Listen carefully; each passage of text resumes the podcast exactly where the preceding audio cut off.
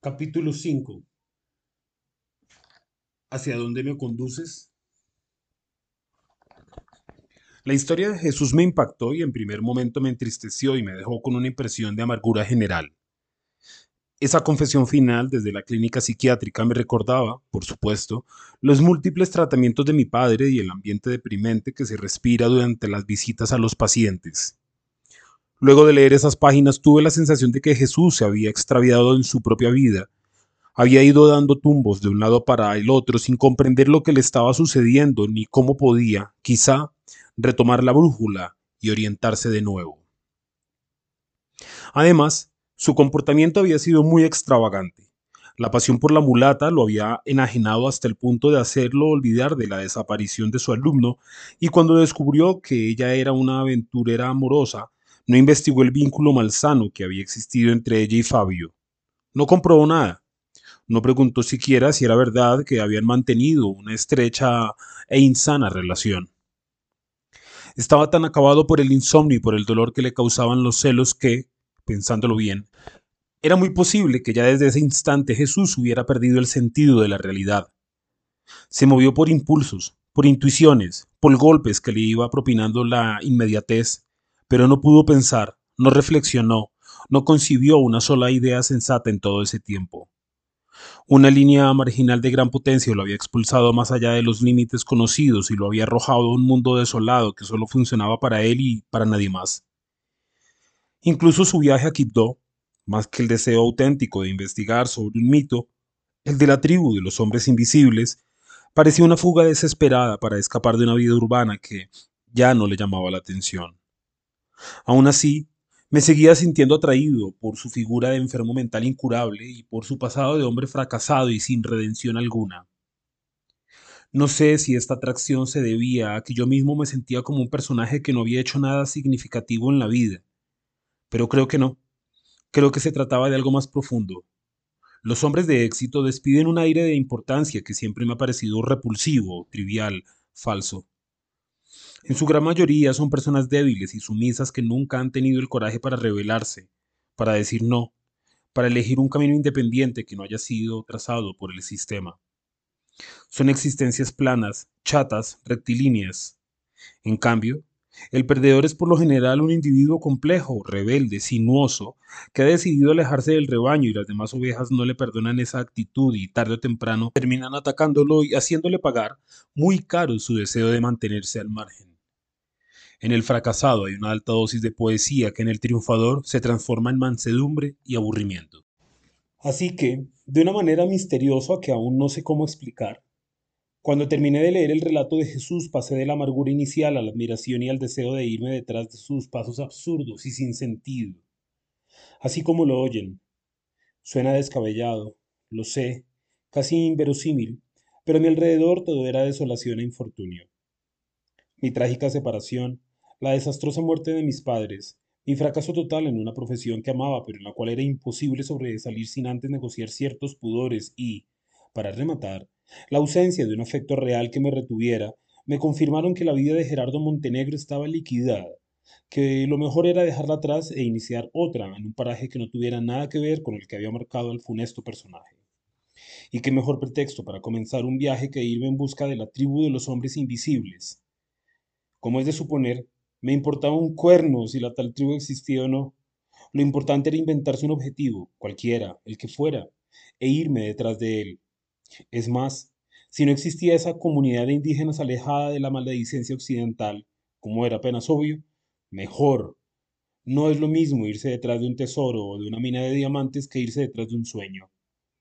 Yo entendía perfectamente por qué el viejo Jesús había terminado a orillas de los ríos Atrato y San Juan, diciendo que se iba en busca de unos fulanos que no tenían ningún contacto con este mundo habría podido anunciar igual que se iba al encuentro de unos seres extraterrestres que habían aterrizado en el Chocó.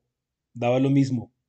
Lo que él quería era desaparecer, emprender una aventura insensata que lo condujera a una zona de sí mismo donde él pudiera morir y renacer convertido en otro hombre. Que las cosas no se dieron y que terminó en una clínica psiquiátrica. Eso ya era otra discusión. Pero que el objetivo era esfumarse, como hacen ciertos ilusionistas en las narices de sus espectadores. Eso sí estaba claro. No sé si ustedes alguna vez mirando a través de la ventana de sus salones de clase, de sus oficinas o de sus residencias, se han imaginado que van cruzando el Sahara a lomo de camello o que están caminando por una calle mugriente llena de pordioseros en el centro de Nueva Delhi. Yo sí.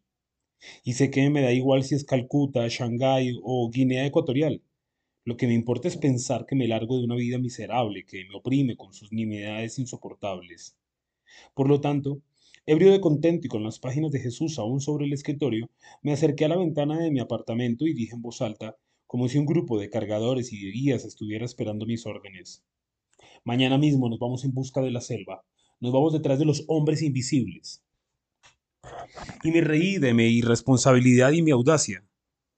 Una persona de la que quería despedirme era Cristina. La llamé varias veces por teléfono, pero no la encontré. Ya en las horas de la tarde decidí dejarle una nota en la portería de su edificio. Se me ocurrió que quizá estuviera fuera de la ciudad y yo no podía darme el lujo de esperarla hasta que apareciera. Quería irme cuanto antes, ya había vendido los muebles y los tres o cuatro objetos de valor que poseía, un cuadro colonial que se le atribuía al maestro anónimo que había pintado los arcángeles de Sopó, dos vasijas precolombinas de la tribu Quimbaya y unos cubiertos de plata que habían sido de mi madre. Y había hecho efectivo un certificado de depósito a término fijo que era en realidad mi único capital. Otra vez recordé a mi padre con insistencia, de manera obsesiva, pero en esta ocasión lo hice sin sentir culpa, sin atormentarme. Yo no era responsable por el estado de mi padre. Yo no le había comprado las botellas de whisky con las que se había alcoholizado, ni le había fomentado sus odios ni sus resentimientos. Yo solo respondía por mí, no por los demás. Así que nada me podía cerrar la puerta del apartamento y dejar atrás la vida insignificante de Gerardo Montenegro. Cogí entonces una hoja de papel y, con mi mejor letra, le escribí a Cristina. Cristina, creo entender lo que sucedió con tu padre. Se fue en busca de la muerte simbólica de Jesús Castelblanco, pero el cerebro le jugó una mala pasada y acabó en la clínica donde nos conocimos. Sin embargo, tenías razón. La tribu de los hombres invisibles es el sueño de un mundo más allá de este mundo, y soñar, en medio de la porquería que nos rodea, me sigue pareciendo válido. Es una de las pocas actividades que guardan su decencia intacta. Por eso he decidido seguir el ejemplo de tu padre. Me voy hoy mismo para el Pacífico. Si lo visitas en la clínica, dile que alguien creyó en él y que se fue detrás de sus pasos. Gracias por el diario. Viajaré con él. Gerardo. En las horas de la tarde visité la tumba de mi madre y recordé un sinfín de escenas extraordinarias que habíamos compartido juntos desde mi más tierna infancia hasta mi madurez definitiva. Le dejé un ramo de flores y le conté que estaba cansado, que me sentía acorralado, que necesitaba irme para el Pacífico, lejos de las grandes ciudades. Besé su tumba y salí del cementerio con un vago sentimiento de nostalgia surcándome la memoria. Al anochecer me dirigí a la terminal de transportes y compré un tiquete hasta Buenaventura, en la costa del Océano Pacífico, muy cerca del territorio chocoano. Esa sería mi primera parada. Saludaría al mar de Vasco Núñez de Balboa, me empezaría a familiarizar con las comidas y con las costumbres de la raza negra en esa zona del país y después me iría desde Cali por avioneta hasta Quibdó, la capital del departamento del Chocó, la pequeña ciudad a orillas del río Atrato en la que Jesús se había enamorado hasta el paroxismo y la locura. En la medida en que el autobús se iba alejando de Bogotá, yo sentí un cierto alivio psicológico, como si mi vida malgastada estuviera conectada de una manera perversa con la ciudad, o mejor, como si fuera ella, la ciudad, el origen velado de todas mis desventuras y al alejarme de esa urbe infame, estaba poniendo territorio de por medio entre esa madre maligna, esa hermana enferma, esa hija hipócrita y yo. Era como cortar un lazo de sangre que nos ha hecho daño en el pasado y que nos ha impedido un sano desenvolvimiento. No me alejaba de unas avenidas, unos parques y unos edificios, sino de una sífilis hereditaria, de un cáncer, de un tumor que estaba esperando el momento indicado para liquidarme. Bogotá era una herida abierta una llaga que supuraba flujos de pus maloliente, una dolencia crónica que me había mantenido embrutecido y casi postrado en la cama. Antes de llegar a Cali, el chofer detuvo el bus en un retén militar. En el asiento vecino al mío viajaba un anciano de 65 a 70 años con el que habíamos cruzado dos palabras, nada más. Casi todo el trayecto se le había pasado durmiendo o fingiendo que dormía. Pero al ver el retén el viejo se puso muy nervioso y gruesas gotas de sudor comenzaron a bañarle las sienes y a caerle chorros por la nuca. Antes de que los soldados llegaran a nuestros puestos, alcancé a preguntarle en voz baja, ¿qué pasa? Todos estos cabrones son asesinos, afirmó el viejo enjugándose el sudor con la palma de la mano. Hacen su trabajo, comenté con el ánimo de tranquilizarlo. ¿Qué va? Son puros animales, expresó él, respirando con dificultad. Y sin saber por qué, solo porque intuí en un instante de rapidez mental que ese hombre estaba en serios aprietos, le pregunté bajando aún más la voz. ¿Puedo hacer algo por usted? ¿Está seguro? me advirtió el viejo mirándome a los ojos por primera vez. Sí, le contesté en un impulso irracional que no supe de dónde me venía. A usted no le molestarán, pero es un riesgo alto. Dígame qué es. A mí me van a requisar, seguro, aseguró atropelladamente. Guárdeme esto, y empujó con los pies hacia mí un morral pequeño. Si algo me pasa, llévelo al restaurante La Negra Candela, en el mercado de Buenaventura. Entrégueselo a Candela, la dueña. Listo, dije metiendo el morral entre mis piernas. Los soldados llegaron hasta nosotros y nos pidieron los documentos de identificación. Ambos entregamos nuestras respectivas cédulas de ciudadanía. El militar me interrogó a mí primero. Profesión. Soy actor profesional. De televisión. Una chispa de respeto brillaba en sus ojos. Fui más allá de lo que él esperaba. De cine. ¿Y qué va a hacer en Buenaventura? Estoy trabajando en un documental sobre la costa pacífica. ¿Por qué no viajo en avión? Necesito hacer todo el viaje por tierra. Es importante para el libreto. Que disfrute su viaje, señor, me dijo devolviéndome la cédula con amabilidad. Enseguida me se concentró en mi vecino. Le hizo las mismas preguntas, pero cuando él dijo que era profesor del Colegio Nacional de Buenaventura, el soldado lo increpó. Así que usted pertenece al sindicato de maestros. Sí, señor. Ustedes no nos han traído sino problemas. Son una vergüenza. Hágame el favor y baja del bus con sus pertenencias. Lo vamos a requisar. El viejo descendió con cuatro o cinco pasajeros más. Sacó su maleta del portaequipajes y la abrió frente a los militares. Le revisaron cada uno de sus objetos. Lo cacharon de la cabeza a los pies. Tomaron nota de sus documentos, de su domicilio y de su número telefónico, y al fin le permitieron cerrar su maleta, regresarla con las demás y subir de nuevo al autobús. Estaba pálido. Los soldados detuvieron a dos pasajeros y el bus arrancó, perdiéndose en la cerrada oscuridad de la noche. Gracias, me dijo el anciano tragando saliva. Me salvó el pellejo. ¿Qué hay en el morral? Seguíamos hablando en voz baja por precaución. Propaganda para la siguiente marcha del sindicato. Alguien tenía que traerla desde Bogotá y me tocó a mí. No creo que les hubiera gustado mucho. Me habrían arrestado, seguro. Lo mismo le habría pasado a usted. Menos mal que no desconfiaron de su aspecto. Caí en cuenta que no solo me había arriesgado por un desconocido, sino por un individuo cuyo nombre no había sido pronunciado. ¿Cómo se llama? Mariano. ¿Y usted? Gerardo. Muchas gracias, Gerardo. Le debo una. El anciano me estrechó la mano efusivamente. No creo que sea capaz de hacerlo otra vez, dije con una sonrisa, de con esto es suficiente. Y le pasé el morral empujándolo con los pies hacia él. Recuerdo que mientras el bus aceleraba para recuperar el tiempo perdido en el retén, pensé en la razón que me había llevado a comportarme de una forma tan absurda e irresponsable. Una temporada en una cárcel colombiana no es ningún chiste, y llegué a la conclusión de que durante mucho tiempo yo había estado quieto, repitiendo más o menos la misma rutina, sin poder modificar una existencia penosa que ya me era repulsiva y que no sabía cómo quitarme de encima.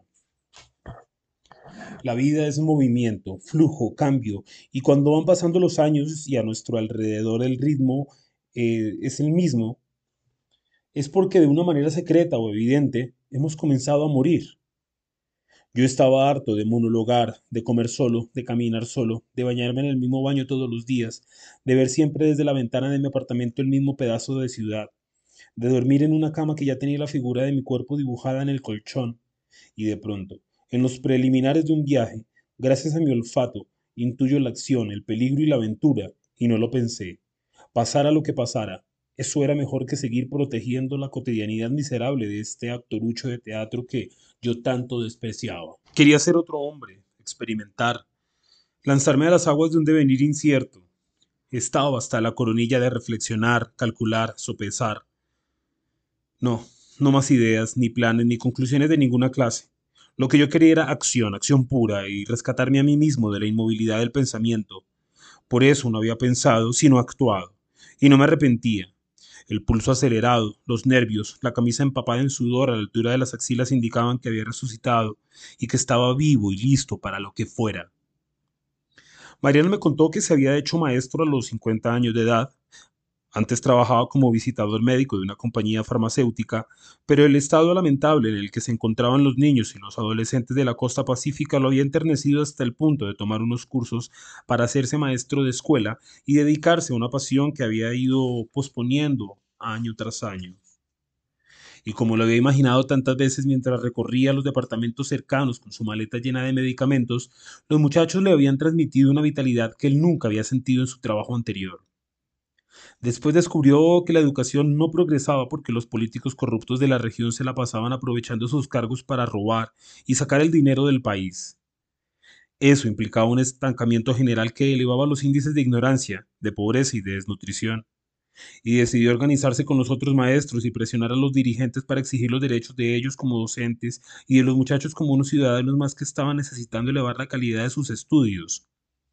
Ese enfrentamiento, por supuesto, no era nada fácil, y los alcaldes y gobernadores les habían echado encima una fuerza pública envenenada y convencida de que todos sus problemas se originaban en esos maestros sindicalizados que en lugar de trabajar se la pasaban buscando pretextos para no hacer nada y para apoyar muchas veces las marchas y las manifestaciones de otros sindicatos que estaban de acuerdo por debajo de la mesa con la guerrilla y con organizaciones terroristas. Así, poco a poco, la policía y el ejército se dedicaron a perseguir a los profesores estatales de primaria, bachillerato y universidad, a hacerles allanamientos en sus casas y a vigilar de cerca sus movimientos, sus reuniones y hasta su comportamiento dentro de las aulas. Entre Cali y Buenaventura hubo otro retén, pero esta vez no se trataba de confirmar la identidad de los pasajeros y sus posibles actividades delictivas, sino de estar seguros de que el bus no transportaba paquetes ocultos de cocaína o de heroína. De eso se encargaron dos pastores alemanes enormes que hurgaron donde quisieron y que metieron sus narices entrenadas entre bolsas, paquetes, mochilas indígenas, morrales y maletines de mano. No hallaron la droga esperada y los soldados permitieron el paso del automotor sin decir nada. Cuando llegamos a Buenaventura, Mariano se relajó por primera vez y le vi una sonrisa que no había podido expresar a lo largo del viaje. Me preguntó, mientras me daba una palmada en el hombro, ¿tiene dónde quedarse? Voy a buscar un hotel barato por ahí. Confesé haciendo énfasis en barato, para que el viejo viera que viajaba sin mucho dinero y que no podía darme lujo ni aparentar lo que no tenía. Venga conmigo. ¿A dónde? Candela es una vieja amiga de los maestros del sindicato. Su esposo era compañero nuestro y lo mataron hace unos años durante una manifestación. Ella tiene un restaurante en el primer piso, abajo, y en el segundo alquila de vez en cuando un par de habitaciones que tiene libres. No quiero molestar, le garantizo que no comerá usted mejor en otra parte. Candela cocina ella misma. Tampoco encontrará un lugar más barato.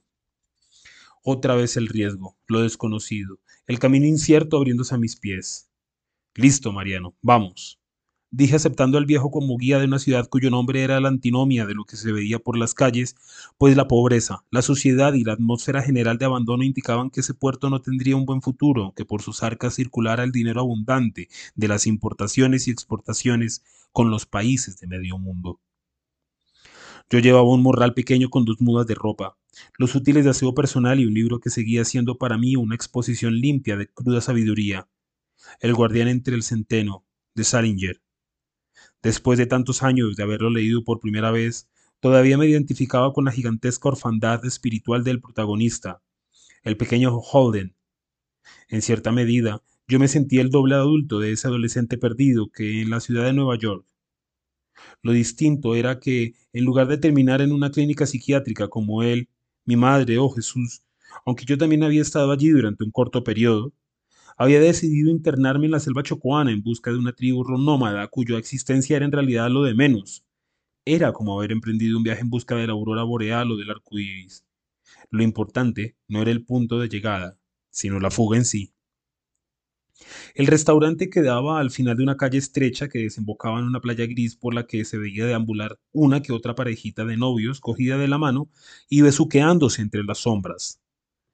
Candela recibió a Mariano con abrazos y besos y luego me dijo con esa desenvoltura característica de la gente negra que se ha criado al lado del mar y que ha hecho de la inmensidad exterior una forma de ser, un comportamiento. Siéntate, mi amor, voy a servirles una sopa de pescado para que se recuperen. El tono en el que pronunció estas palabras, la frescura, la sonrisa que acompañaba los enunciados, su gentileza exagerada, su mano posada en mi hombro levemente, todo eso me conmovió y me obligó a preguntar. Perdón, ¿dónde queda el baño? Es como en las películas, corazón. Al fondo a la derecha, dijo Candela mientras se dirigía a la cocina bamboleando su enorme trasero. En el baño me lavé la cara frente a un espejo con marco de madera. Sentía los ojos aguados y por un instante había estado a punto de echarme a llorar allí mismo, en medio del restaurante, sin motivo aparente, solo por la manera desenfadada y afectuosa como Candela me había tratado a los pocos segundos de conocerme. No sé si inconscientemente recordé la ternura maternal o si su espontaneidad había desarmado esa dureza y esa distancia que imponemos enseguida los que hemos vivido en Bogotá. Lo cierto es que su dulzura me hizo añicos y que tuve que refugiarme en el baño para que mi ridículo desmoronamiento no se hiciera evidente. Regresé a la mesa donde Mariano me esperaba sonriente. Apenas me senté, me dijo, aquí ya estamos a salvo. Ese es el mejor lugar para llegar. No lo dudo. Candela es una persona incomparable, y ahí donde la ves, ha sido una militante clave en nuestro movimiento. ¿Hace cuánto la conoces? Como 10 años. Pero desde que quedó viuda, su participación ha sido definitiva para nosotros. Una mulata de grandes ojos negros nos trajo dos cervezas póker, Candela regresó y se sentó a nuestra mesa. Ya casi está la sopa. Van a quedar como nuevos, nos dijo haciéndonos un guiño con el ojo izquierdo. Mariano bajó la voz, movió la cabeza hacia un lado para señalar el morral que llevaba y le recomendó a Candela entre un trago y otro de cerveza. Es mejor que escondas esto ya. No te imaginas el susto que acabamos de pasar. ¿Te requisaron? Claro. ¿Y qué pasó? Si no es por él, me señaló torciendo la boca hacia un lado. Estarías llevándome la sopa a la cárcel. ¿Tú lo cogiste? me preguntó Candela haciéndome referencia al morral. Bueno, hice lo que pude, afirmé subiendo ligeramente los hombros. Me hicieron bajar del bus, siguió contando Mariano, y me requisaron hasta los zapatos. Los cabrones anotaron todos mis datos. Pero se van a joder, dijo Candela, porque la gente está lista para la marcha y van a venir de los pueblos y los caseríos cercanos. Vamos a ponerlos contra la pared. ¿Les avisaron a los medios? preguntó Mariano saboreando la cerveza. Yo misma les mandé un comunicado. Ya anunciaron que vamos a entrar en paro. Me divirtió el plural de la frase, pues Candela se involucraba de tal modo que se creía ella también una maestra que iba a salir a la calle a exigir sus derechos y los de sus estudiantes. Se veía que se tomaba el asunto más en serio que muchos de los implicados. La misma mesera que nos había traído las cervezas nos sirvió dos platos de sopa humeantes y con un olor a pescado fresco que se me hizo agua a la boca y empecé a salivar y a pasarme la lengua por la comisura de los labios. Bueno, aliméntense bien para que no vayan a decir después que la impotencia sexual es culpa del establecimiento, dijo soltando una carcajada que demostraba la inmensa jovialidad que le invadía. Yo mientras tanto voy escondiendo esto y se levantó con el morral en una mano y desapareció por unas escaleras en caracol que se perdían en el segundo piso del local. Nos devoramos los dos platos de sopa, mientras degustaba el pescado, la papa, la yuca, el plátano y las especias. Pensaba en que me encantaba la amistad con Mariano, porque había nacido en silencio y en medio de la acción. No habíamos alcanzado a contarnos nuestro pasado más íntimo y personal a comparar gustos, emociones o ideas, a estar seguros de si éramos parecidos u opuestos. Y en esa falta de información, en ese vacío que flotaba entre nosotros, era donde yo encontraba un placer fascinante, pues se comprobaba que el lenguaje muchas veces, en lugar de propiciar, lo que hace es enturbiar, impedir, ensuciar. De una manera difícil de explicar, yo sentía que estábamos limpios, sin mácula, y que habíamos decidido arrancar de cero, es cierto que ya teníamos un cierto conocimiento el uno del otro, pero era mínimo y lo habíamos comentado no por esa desagradable manía que tiene la gente de confesarse con el primero que aparece, sino más bien por rellenar el tiempo del trayecto sin aburrirnos. Pero en lo que hacía referencia a lo fundamental, a cómo éramos, qué pensábamos, qué inclinaciones teníamos, no habíamos dicho una sola palabra. El viejo me caía bien porque sí, directamente, y me atraía su actitud silenciosa y reservada. Por eso, llevándome la última cucharada de sopa a los labios, alcancé a decirme para mis adentros, mi primer amigo en este largo camino hacia lo desconocido. ¿Quién eres? ¿Hacia dónde me conduces? ¿Qué destino me tienes reservado? Candela llegó cuando ya habíamos terminado de comer. Nos advirtió. Hecho, muchachos, la evidencia está encaletada. Ni torturándome la podrán encontrar. ¿Guardaste todo bien? Preguntó Mariano bebiéndose el último sorbo de cerveza. Ni tú mismo lo encontrarías. Porque si ya notaron mis datos, no me extrañaría que se aparecieran por aquí a jodernos un rato. Tranquilo, no encontrarán nada, aseguró la negra, mostrando su dentadura resplandeciente y bien alineada. Me quedé, en efecto, a vivir en uno de los dos cuartos que alquilaba Candela por unos cuantos pesos a la semana. El otro lo tenía Mariano. Era un rectángulo en el segundo piso con una ventana que daba a la calle. El mar se veía en diagonal, a pocos metros, y se escuchaban el flujo y el reflujo de sus olas contra la playa. Un camastro con un colchón de algodón, una almohada, una funda, una sábana y una sobresábana cosidas a mano en los rincones donde se habían rasgado, una mesa de noche, un viejo armario descolorido, un escritorio de madera sin pulir y un asiento barato donde yo ponía en las horas de la noche la ropa que había usado durante el día. El ambiente de austeridad de la alcoba y de la casa en general me encantó.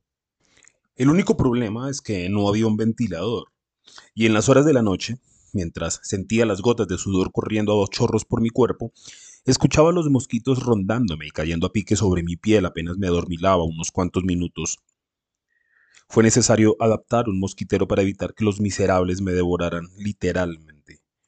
De ahí en adelante recuperé el sueño y las noches dejaron de ser enfrentamientos épicos de un héroe solitario contra un ejército completo y se volvieron lo que debieron ser desde un comienzo. Horas para el reposo y la ensoñación. Mi amistad con Mariano y con Candela se fortaleció con el paso de los días. Me di cuenta de que la buena fortuna me los había puesto en el camino y disfrutaba de veras de la empatía que cada vez nos unía más a los tres. Al principio pensé que ocultaban una relación de amantes que no querían que se hiciera pública, pero no, se trataba de una fuerte hermandad que los había hecho inseparables.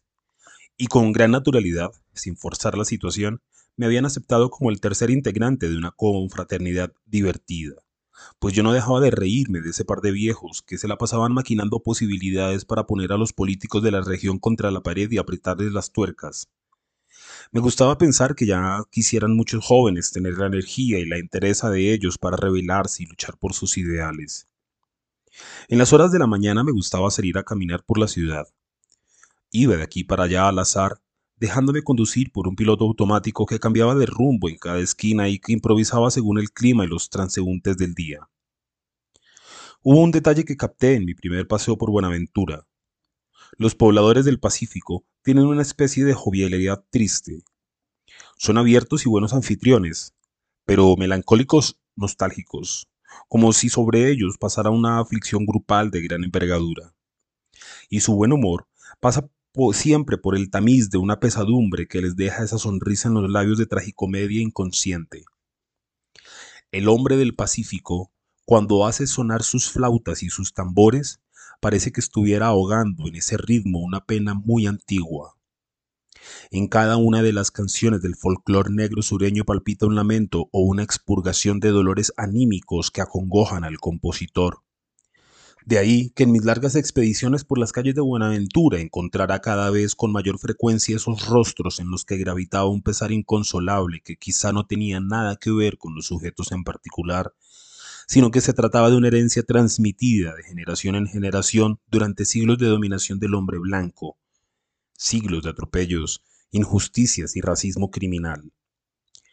¿Acaso sea esa la razón por la cual el costeño del Pacífico es tan inclinado al silencio y a la introspección?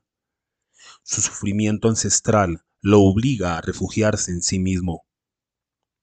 Al mediodía me las ingeniaba para regresar a la playa y me pegaba un buen chapuzón que me refrescara y me quitara el cansancio de las caminatas.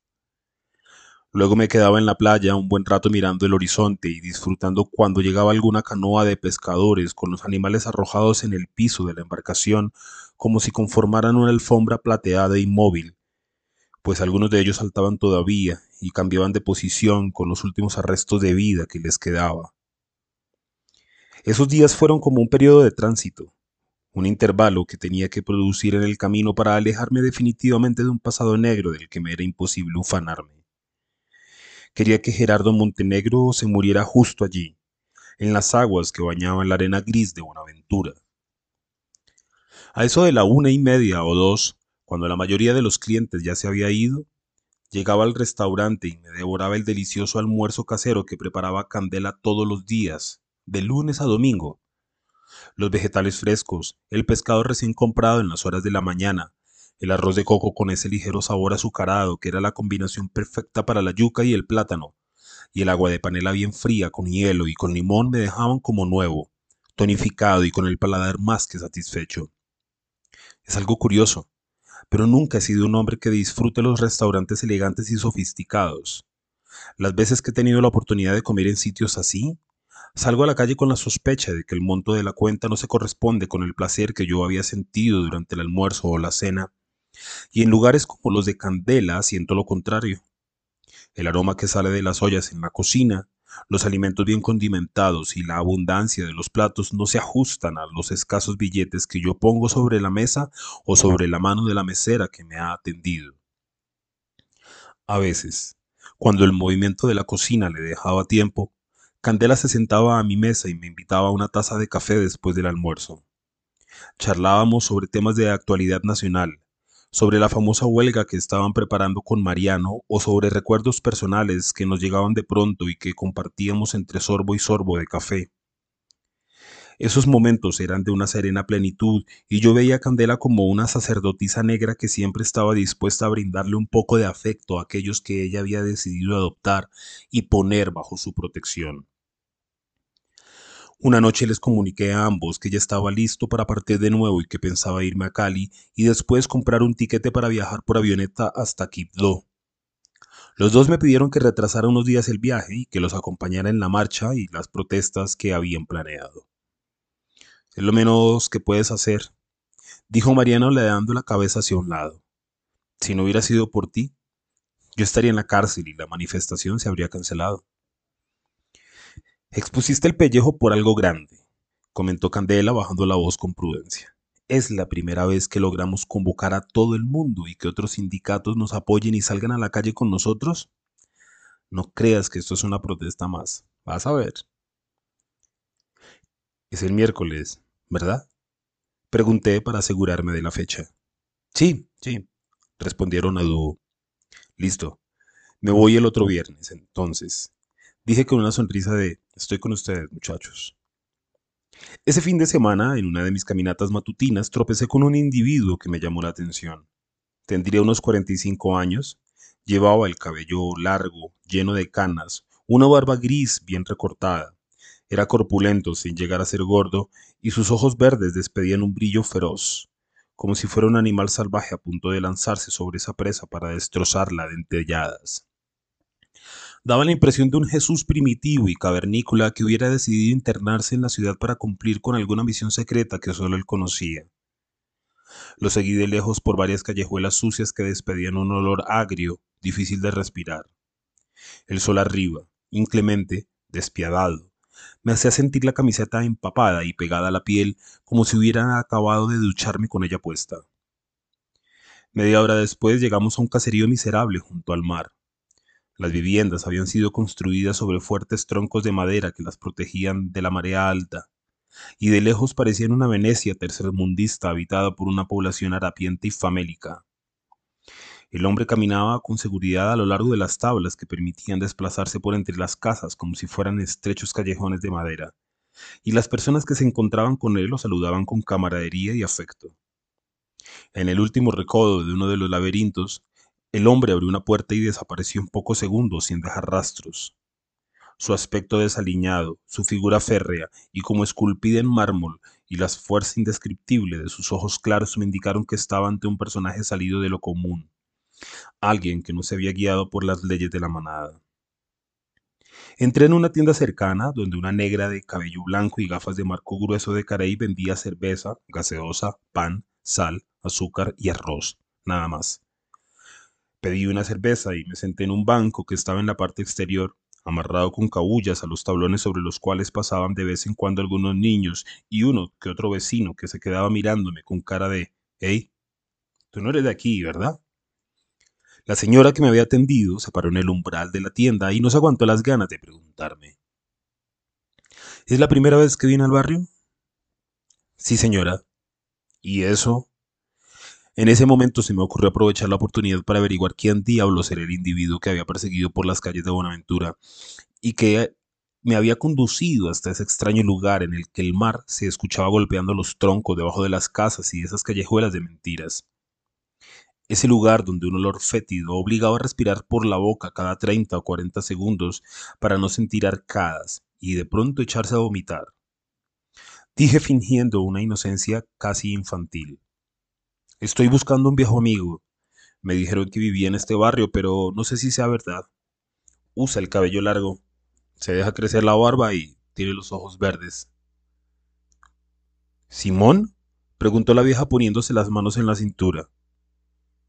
¿Lo conoce? ¿Simón Tevcherani? Curiosamente, el nombre, en efecto, me era familiar. Estaba seguro de haberlo escuchado alguna vez. Exactamente, ese es el nombre, sí señora. ¿Viene usted de Bogotá? Estoy buscándolo, pero no ha sido fácil dar con él. Le recomiendo que se regrese por donde vino. Es un buen consejo. Hágame caso. Somos amigos. Eran amigos, señor. Y perdóneme el atrevimiento. La anciana me hablaba en un tono neutro, sin cordialidad, pero sin atacarme tampoco. ¿Por qué me dice eso? Mi actitud continuaba siendo la del chico bueno que no entiende lo que está pasando a su alrededor. Hace siete años que Simón llegó de Bogotá y se instaló entre nosotros. No quiere saber nada de su vida pasada y para nosotros él ha sido una bendición. Ha logrado más por el barrio en tres o cuatro años que todos nosotros juntos en treinta años. Yo lo único que quiero es saludarlo y saber cómo está. Aquí han venido muchas personas como usted. A todos los ha echado a la calle. A las malas incluso. No sabemos por qué no lo dejan en paz. Quiero saber si está feliz. Él dice que su vida como escritor fue muy desdichada. Usted sabe que era un hombre famoso, un artista, pero se cansó de eso. Y aquí está bien y todos lo queremos. Sí, recordé que alguna vez habíamos estado juntos en un taller de escritores. Por esa época me preguntaba si yo tendría talento para escribir teatro. Ya de joven, Simón sobresalía por tener una vocación sólida que lo hacía parecer incluso como un pedante que se creía escritor sin haber escrito nada de valor. Había visto sus libros en las librerías, claro, y su nombre se citaba como un escritor en ciernes, aunque nunca había leído nada suyo. Para hacer aún más verosímil el personaje del amigo fiel, saqué un pedazo de papel de la billetera y le pregunté a la anciana. ¿Puedo anotarle mis datos para que se los entregue cuando lo vea? No se haga ilusiones, señor. Entramos de nuevo en la tienda. Ella me entregó un lápiz rojo y escribí mi nombre con el número telefónico de mi apartamento en Bogotá. Le dejé el papel y el lápiz sobre la mesa que hacía de mostrador y le dije con una estudiada sonrisa de gratitud, dígale que me llame. Por favor, solo quiero saludarlo. Yo se lo entrego, señor, pero estoy segura de lo que va a hacer. Lo va a tirar a la basura. Se lo advierto. Bueno, de todos modos, muchas gracias. Pagué la cerveza y me regresé por donde había venido. A la hora de la comida me senté con Mariano y Candela a la misma mesa y les conté la historia. El viejo asintió y me explicó. Simón es muy conocido en Buenaventura. El tipo era más o menos famoso en los círculos literarios de Bogotá. Se hablaba de él cada vez que publicaba un nuevo libro y en general lo consideraban una promesa, un escritor al que lo esperaba un futuro lleno de reconocimientos. Pero de un día para otro sintió el ambiente artístico como un circo de mal gusto. Mandó a todo el mundo al carajo y se vino para Buenaventura. Consiguió una casita en uno de los barrios más miserables de la ciudad y se puso a trabajar por la gente, a organizarla para que exigiera sus derechos. Se parece a la historia de Gauguin, dije, pensando que yo iba exactamente por el mismo camino. Ahora Simón trabaja también enseñándoles a los niños del barrio a leer y a escribir, siguió contando a Mariano. Es una de nuestras piezas claves y de las más firmes. Las autoridades lo tienen entre ojos. Lo vas a ver en la marcha seguro, dijo Candela. Nunca falla. La gente lo quiere mucho por acá. La señora de la tienda me dijo que no le gustaba hablar con los que venían de Bogotá a buscarlo. Les comenté a ambos con un vaso helado de agua de panela con limón en la mano. ¿Recuerdas lo que les hizo a los escritores? Le preguntó Candela a Mariano dirigiéndole una mirada cálida.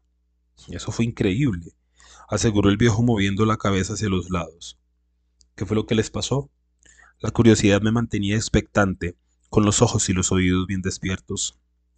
Imagínate, me dijo Mariano recordando la escena lo mejor que podía que un día se aparecieron por el barrio donde vive Simón tres escritores que le solicitaron que regresara a la capital y que se pusiera a la cabeza de un nuevo movimiento literario que consideraba sus libros una obra renovadora, que inauguraba una nueva visión de la ciudad. El tipo no les dio tiempo a que siguieran echándose el rollo y los cogió a trompadas y a patadas ahí mismo, frente a su casa.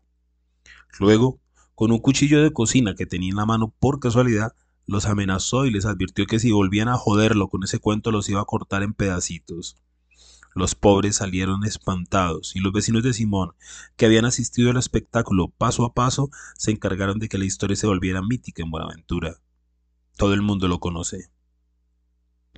Cuentan que se compró un revólver para ahuyentar a los próximos a plomo, dijo Candela, recostando su enorme cuerpo en el espaldar de la silla. La gente inventa, remató Mariano, terminándose también su vaso de agua de panela. Pues de la que me salvé, dije exhalando un largo suspiro y los tres nos echamos a reír. Al rato compramos con Mariano una botella de ron y nos la fuimos bebiendo sin darnos cuenta, pasando de un tema a otro en desorden, más por el placer de estar compartiendo unos tragos juntos que por el deseo de ahondar en los puntos que íbamos tratando durante la conversación. Cuando el trajín de la cocina le permitía sacar un tiempo libre, Candela llegaba hasta nuestra mesa, se servía un chorro de ron y nos acompañaba unos minutos antes de regresar a su trabajo. La botella se acabó y decidimos comprar una segunda. Vi que Mariano ya estaba mareado por el licor. Se dirigía al baño trastabillando y apoyándose en las mesas del lugar como si fueran un largo pasamanos. Poco a poco, en la medida en la que el ron de la segunda botella iba desapareciendo también, Mariano se veía cada vez más borracho y sus palabras tomaron un rumbo preciso. El viejo empezó a hablarme de una mujer de 42 años que lo había enloquecido de amor. Se llamaba Mercy y, según la confesión de mi amigo, era un artista en la cama. Gemía, lloraba, gritaba, lo agarraba del pelo, le decía vulgaridades y le gustaba experimentar posiciones inusuales, como si fuera una contorsionista de circo. Tú no te imaginas lo que era eso, Gerardo, me decía el viejo con la voz gangosa. Mercy era pura candela. Yo la apodé la metralleta. Qué apodo tan raro, afirmé divirtiéndome con los gestos y las expresiones que usaba Mario para referirse a su gran amor. Le puse así porque los orgasmos de ella se le venían a uno encima como proyectiles. Era uno detrás del otro, así, seguidos. No te daba tiempo de respirar, y al final quedabas tendido en la cama como si te hubieran avaleado. El viejo, como es de suponer, se enamoró de Mercy y rejuveneció 20 años entre sus brazos. Su apetito sexual, que iba de mal en peor, se despertó y le permitió disfrutar de una segunda adolescencia llena de vigor y de lujuria. No lo pensó dos veces y le propuso a Mercy que se casaran. Ella aceptó, pero un día antes de celebrarse la boda, lo llevó a caminar por la playa y, descalza y con los zapatos en la mano, le dijo, Tengo que contarte algo muy grave, Mariano. Yo no sé si después de saber esto quieres casarte conmigo. Él se imaginó lo peor. Otro hombre, un hijo escondido, negocios turbios con sujetos que no eran precisamente hermanitas de la caridad. Me estás asustando, le confesó deteniéndose de pronto y mirándola de frente. Muchos novios antes que tú han querido casarse conmigo y apenas saben esto se van y me abandonan. ¿De qué se trata? Lo que pasa es que yo prefiero ser honesta contigo y decirte la verdad. Ya, mujer, dímelo de una vez. Bueno, que sea lo que Dios quiera. Mercy se santiguó y agarró la mano de él con fuerza. Mariano, yo soy ninfómana. ¿Qué? dijo él y retiró la mano bruscamente. No lo puedo evitar, mi amor, yo soy así. Si un hombre me toca el brazo o el hombro en una fiesta, yo me estremezco toda y me dan ganas de irme con él a la cama. El viejo sintió que le habían dado un golpe bajo. Estaba contra las cuerdas, sin aire y con conteo de protección. No sabía cómo encajar el golpe. Tuvo deseos de salir corriendo y de irse a vivir con una familia de pigmeos en África. No era posible lo que acababa de escuchar. ¿Mercy ninfómana? ¿Quería eso decir que mientras había estado con él también había estado con otros hombres? ¿Cuántos? ¿Y le dirá a ellos las mismas groserías? ¿Los agarraría con la misma intensidad? ¿Se les entregaría de la misma manera complaciente y desenfrenada? O sea que en ese tiempo que hemos estado juntos has estado también con otros hombres, preguntó automáticamente, sin dudarlo, dejando de que su cerebro expresara todo el horror que lo invadía por dentro. Merci bajó la cabeza, pero no eludió la pregunta y fue contundente. Sí. ¿Cuántos? Tenía los ojos llenos de lágrimas y la palabra salió de su boca medias, atragantada, como si el miedo lo hubiera estancado a medio camino. No sé, muchos. La cabeza le daba vueltas, no sabía qué hacer. Se sentó en la playa y se quedó mirando la línea perfecta de ese horizonte marino. ¿Quieres que me vaya? preguntó ella con la voz suave, como si fuera una caricia. Necesito reponerme. Espera un minuto. Entonces Mercy se sentó a su lado, dejó los zapatos en medio de ellos dos y se puso a hacer con el dedo índice figuras geométricas en la arena. ¿Qué decisión iba a tomar? No podía negar que esa mujer era lo mejor que le había pasado en su vida, aunque tuviera que compartirla. Se imaginó la soledad, las noches en vela soñando con los besos y el cuerpo de una mujer inexistente, las caminatas después del trabajo para llegar a una casa donde nadie lo esperaba, y sintió escalofríos en la espalda y en la nuca. Ni contigo ni sin ti, pero peor sin ti. Merci. ¿Tú sí me quieres? preguntó sin mirarla, con los ojos puestos allá, lejos, en el mar. Claro que sí, mi amor. De lo contrario no me casaría contigo. Lo que quieres advertirme es que no serás fiel, dijo Mariano pensando en voz alta. No puedo. Mi cuerpo me lo impide. ¿Y si te enamoras de otro? Ese día te dejo. Ella seguía haciendo dibujos en la arena como si fuera una niña tímida y ensimismada. Mariano la vio de reojo y se enterneció. Ya no había marcha atrás. La amaba. No había ninguna duda. Y si la amaba de verdad tenía que aceptarla tal y como era. Merci. ¿Qué? Solo te pido una cosa. Dime que no te vayas a acostar con amigos míos o con hombres cercanos a nosotros, que no involucres a gente conocida. Haré lo que pueda. ¿Me lo prometes? Sí, te lo prometo. No se hable más. Con infomanía o sin infomanía, nos casamos mañana. Sí, lo abrazó y lo colmó de besos. No voy a perderte, le repitió Mariano varias veces entre beso y beso. En efecto, como lo había sospechado mi amigo, fue inmensamente feliz viviendo con Mercy a lo largo de tres años. Ella cumplió su promesa y nunca sedujo amigos o parientes ni se dejó seducir por ellos. Mariano sabía que ella tenía varios amantes con los cuales se veía en secreto, pero no la vigilaba ni la sometía a interrogatorios inútiles, pues era consciente de que su propia felicidad dependía de esa libertad que ella disfrutaba. Una noche, Mercy le dijo que le tomara unas fotos insinuantes en ropa interior y desde distintos ángulos. Fueron cinco fotografías, en las que ella posó como una artista porno experimentada. Luego le cosió un bolsillo secreto en uno de sus pantalones, en la parte interna, justo donde quedaban los genitales, y le metió allí las fotos mientras le decía con seguridad, es para que no me vayas a olvidar. A los pocos días se fue para Miami con un millonario caleño. Le dejó una nota advirtiéndole que no la buscara, que no pensaba regresar y que había sido muy feliz con él durante esos tres años. El viejo se hizo añicos, lloró, bebió ron hasta embrutecerse y por las noches se quedaba sentado en el portal con la esperanza de verla llegar con su maleta y con una sonrisa nerviosa de Lo siento, perdóname, quiero volver contigo.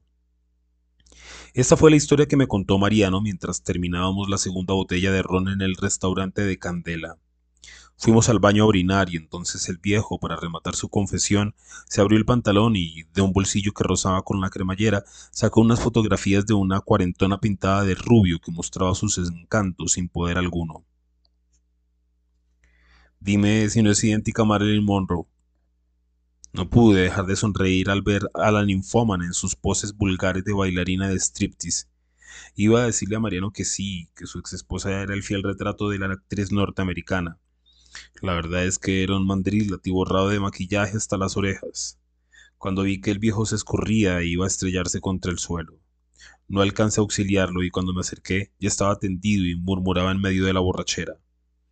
No puedo acostarme con otra mujer, solo la quiero a ella. Lo levanté y lo llevé a rastras hasta su cuarto. Le quité los zapatos y le puse las fotos de Mercy sobre el pecho. Ahora entendía por qué Mariano no se había fijado en Candela. Estaba atrapado en una obsesión, preso de otro cuerpo, atascado en el pasado. Y su relato, claro, me había recordado mi propia separación, la pasión delirante de Jesús por la mulata Yarsiner y la posible relación destructiva que quizá había tenido Fabio con la mujer que luego llevaría a su maestro hasta la locura. Me dije, no hay mayor desesperación que dejar el ser encerrado en un objeto de deseo. A los pocos días se llevó a cabo la manifestación que desde tiempo atrás venían preparando mis amigos. La verdad es que la multitud inundó las calles del centro de Buenaventura desde las 10 de la mañana e impidió el tráfico de buses, taxis, motocicletas y autos privados. Otros sindicatos aprovecharon la ocasión y se sumaron a la marcha. Los medios de comunicación acompañaron a los trabajadores en las caminatas que estaban programadas y les dieron los titulares y los principales espacios en radio, prensa y televisión regional desde el día anterior. Mariano y Candela lideraron uno de los grupos y repitieron durante horas, por medio de un altavoz, consignas en contra de las políticas del Ministerio de Educación y del Gobierno Nacional. A la una de la tarde, los distintos frentes de la marcha se agolparon frente a la alcaldía y llenaron la plaza y todas las vías aledañas. No imaginé que fueran a participar tantas personas. Hacia las dos empezaron a cantar arengas de protesta y desde los altavoces se escuchaban voces que pedían la renuncia inmediata del alcalde y del gobernador del departamento del Valle. Por unos breves instantes, enardecido y gritando frases de guerra en contra de unos policías que vigilaban de cerca a los maestros y demás manifestantes, vi a Simón Tepcherani con su inconfundible figura de hippie revolucionario y pasado de moda. Hacia las tres empezaron los primeros desmadres y facciones de revoltosos que no pertenecían a los sindicatos organizados legalmente se fueron contra los almacenes, rompieron varias vitrinas y robaron la ropa y los electrodomésticos de las mismas. Otros manifestantes la emprendieron contra un supermercado y saquearon lo que encontraron a su alcance. La policía entró en acción y acordonó el sector. Alinearon a sus hombres y lanzaron sobre la masa gases lacrimógenos y proyectiles de goma. Los tanques despidieron chorros de agua para dispersar a la multitud y comandos especiales de soldados armados hasta los dientes rompieron el grupo compacto que seguía abucheando a los dirigentes locales. El conflicto fue creciendo con intensidad. Con bombas Molotov, unos jóvenes universitarios alcanzaron a incendiar uno de los tanques de la policía. La respuesta fue brutal. Los agentes del orden arremetieron contra el gentío y detuvieron a golpes a cuanta persona hallaron a su paso. Por lo general, arrastraban a los detenidos a las malas hasta un camión y les pegaban con los bolillos de madera en las costillas o en las piernas para obligarlos a caer de rodillas y agarrarlos después adoloridos y maltratados. No me di cuenta de en qué momento nos dispersamos. Cada quien corrió para su lado, evitando los golpes y las detenciones. La confusión impedía huir en grupo, ordenadamente y la gente buscaba con desesperación una salida que le garantizara llegar hasta su casa ilesa y sin la policía pisándole los talones. Los gases lacrimógenos me impedían respirar y ver con normalidad, y así, entre el humo y el griterío general, con los ojos irritados y las vías respiratorias congestionadas, divisé en un ángulo de la plaza a Simón enfrentando a patadas y con palos de madera a un pelotón de uniformados que lo había cercado para detenerlo. Era una batalla campal donde el antiguo escritor se defendía como podía y no daba su brazo a torcer. Luego, unos potentes chorros de agua me botaron al piso y me arrastraron hasta unas casetas de vendedores ambulantes. Pensé que me había roto algún hueso, pero no. ponerme en pie noté que estaba solo magullado y que cojeaba de la pierna izquierda, producto de un golpe que me había dado en la parte superior del muslo contra la esquina metálica de un negocio callejero de relojes. Menos mal que se trataba de una lesión muscular leve, que me permitía seguir moviéndome sin mayores problemas. Había dado unos cuantos pasos cuando me tropecé con Candela, que estaba con la ropa empapada y muy agitada. De la cabeza le caían unos hilillos de sangre que bajaban por el cuello y le teñían de rojo una camiseta blanca que decía la voz del pueblo y la voz de Dios. Me preguntó con la respiración entrecortada. ¿Estás bien? Machucado, nada más, dije poniéndome la mano en el muslo. Esos hijueputas nos jodieron. Sí. Se llevaron a Mariano. ¿Qué?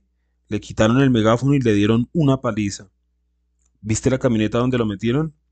No alcancé a notar nada. Tengo miedo de que no lo lleven al hospital. Está muy apaleado. Qué cabrones. También agarraron a Simón. No habría sido fácil, afirmé recordando al tipo que tiraba palazos a diestra y siniestra. Vámonos de aquí. Lleguemos hasta el restaurante y después miramos a ver qué carajo hacemos. Nos cogimos de la mano con candela y corrimos en línea recta sin percatarnos de lo que estaba sucediendo a nuestro alrededor. Al fin alcanzamos una calle donde los carros y los buses estaban atascados en una larga fila y salimos de la zona de peligro, ahogados, con los ojos inyectados en sangre y con ganas de vomitar como efecto de los gases lacrimógenos. Media hora después estábamos en el restaurante reponiéndonos del susto, cambiándonos de ropa, echándonos agua en los ojos para refrescarlos y tomando Coca-Cola para calmar una diarrea que nos hacía entrar al baño cada quince minutos. Me da la impresión de que estos miserables lo tenían todo planeado, me dijo Candela sentada frente a mí con la cabeza entre las manos. No te entiendo. Claro, nos infiltraron con revoltosos que rompieron vitrinas y robaron almacenes, gente preparada por ellos mismos, y de esta manera justifican las detenciones y la represión que se nos viene encima. ¿Tú crees? Seguro, Gerardo. Van a arrestar a unas cuantas personas claves y van a prohibir cualquier clase de protesta. La historia de siempre. Voltearon la tortilla. En el fondo esto era lo mejor que les podía pasar. Por eso nos dejaron actuar sin decir ni hacer nada. Y Mariano, lo agarraron a bolillazos. No alcancé a ayudarlo. ¿Qué vamos a hacer? Si preguntamos por él ahora, nos detienen y terminamos empeorando las cosas. Mañana nos acercamos a una ONG que está en permanente contacto con nosotros y miramos a ver qué podemos hacer por medio de ellos. Hay que exigir que le den asistencia médica. ¿Podemos pasar el dato de Simón? Sugerí mientras me llevaba un sorbo de Coca-Cola a la boca. Por supuesto, mañana empezamos a movernos para ver cómo los ayudamos. Esos planes no se cumplirían jamás. Apenas terminamos de desayunar con los primeros rayos de sol filtrándose a través de los ventanales del restaurante de Candela, y cuando nos disponíamos a averiguar dónde y cómo estaban Mariano y Simón, nos avisaron de una comisaría de policía que el cadáver de nuestro amigo había sido hallado en un basurero de las afueras de la ciudad. Nos quedamos fríos, con el ánimo por el suelo. Lo mataron estos hijueputas, dijo Candela colgando el teléfono y con dos lagrimones escurriéndole por las mejillas. Vamos cuanto antes, le propuse, ayudándole a levantarse y arreglarse. El espectáculo no pudo ser más dantesco. Rodeado de basura y de desperdicios de las plantaciones de banano más cercanas, Mariano había sido amarrado con los brazos en cruz a un árbol sin hojas, como si fuera un Cristo desconocido y decrépito, cuyo sacrificio inútil no interesará a nadie. Lo habían dejado solo con el pantalón y la piel amarillenta y apergaminada de su pecho lo hacía parecer más viejo y más acabado. Su rostro estaba deformado, tumefacto y en distintos puntos del cuerpo se veían los rastros de la paliza. Como si eso no fuera suficiente, a su lado, amarrado al poste de una cerca con alambre de púas, estaba también el cadáver de Simón Tepcherani. Su aspecto era aún peor.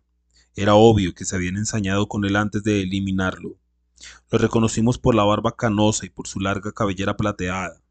Arriba, sobrevolando muy cerca de nosotros y para confirmar que estábamos en el infierno, una bandada de gallinazos esperaba nuestro retiro para cebarse con la carroña. No dijo una sola palabra. Solo me acerqué al cuerpo de mi amigo, le abrí el pantalón y de su bolsillo secreto saqué las fotos de Mercy. Estaban manchadas de sangre y olían a orines trasnochados. Seguramente el viejo se había meado durante las sesiones de tortura. Le subí la cremallera y le abotoné el pantalón. Yo te la cuido, hermano, le dije en voz baja para que no me escucharan los dos agentes de policía que nos habían conducido hasta el lugar.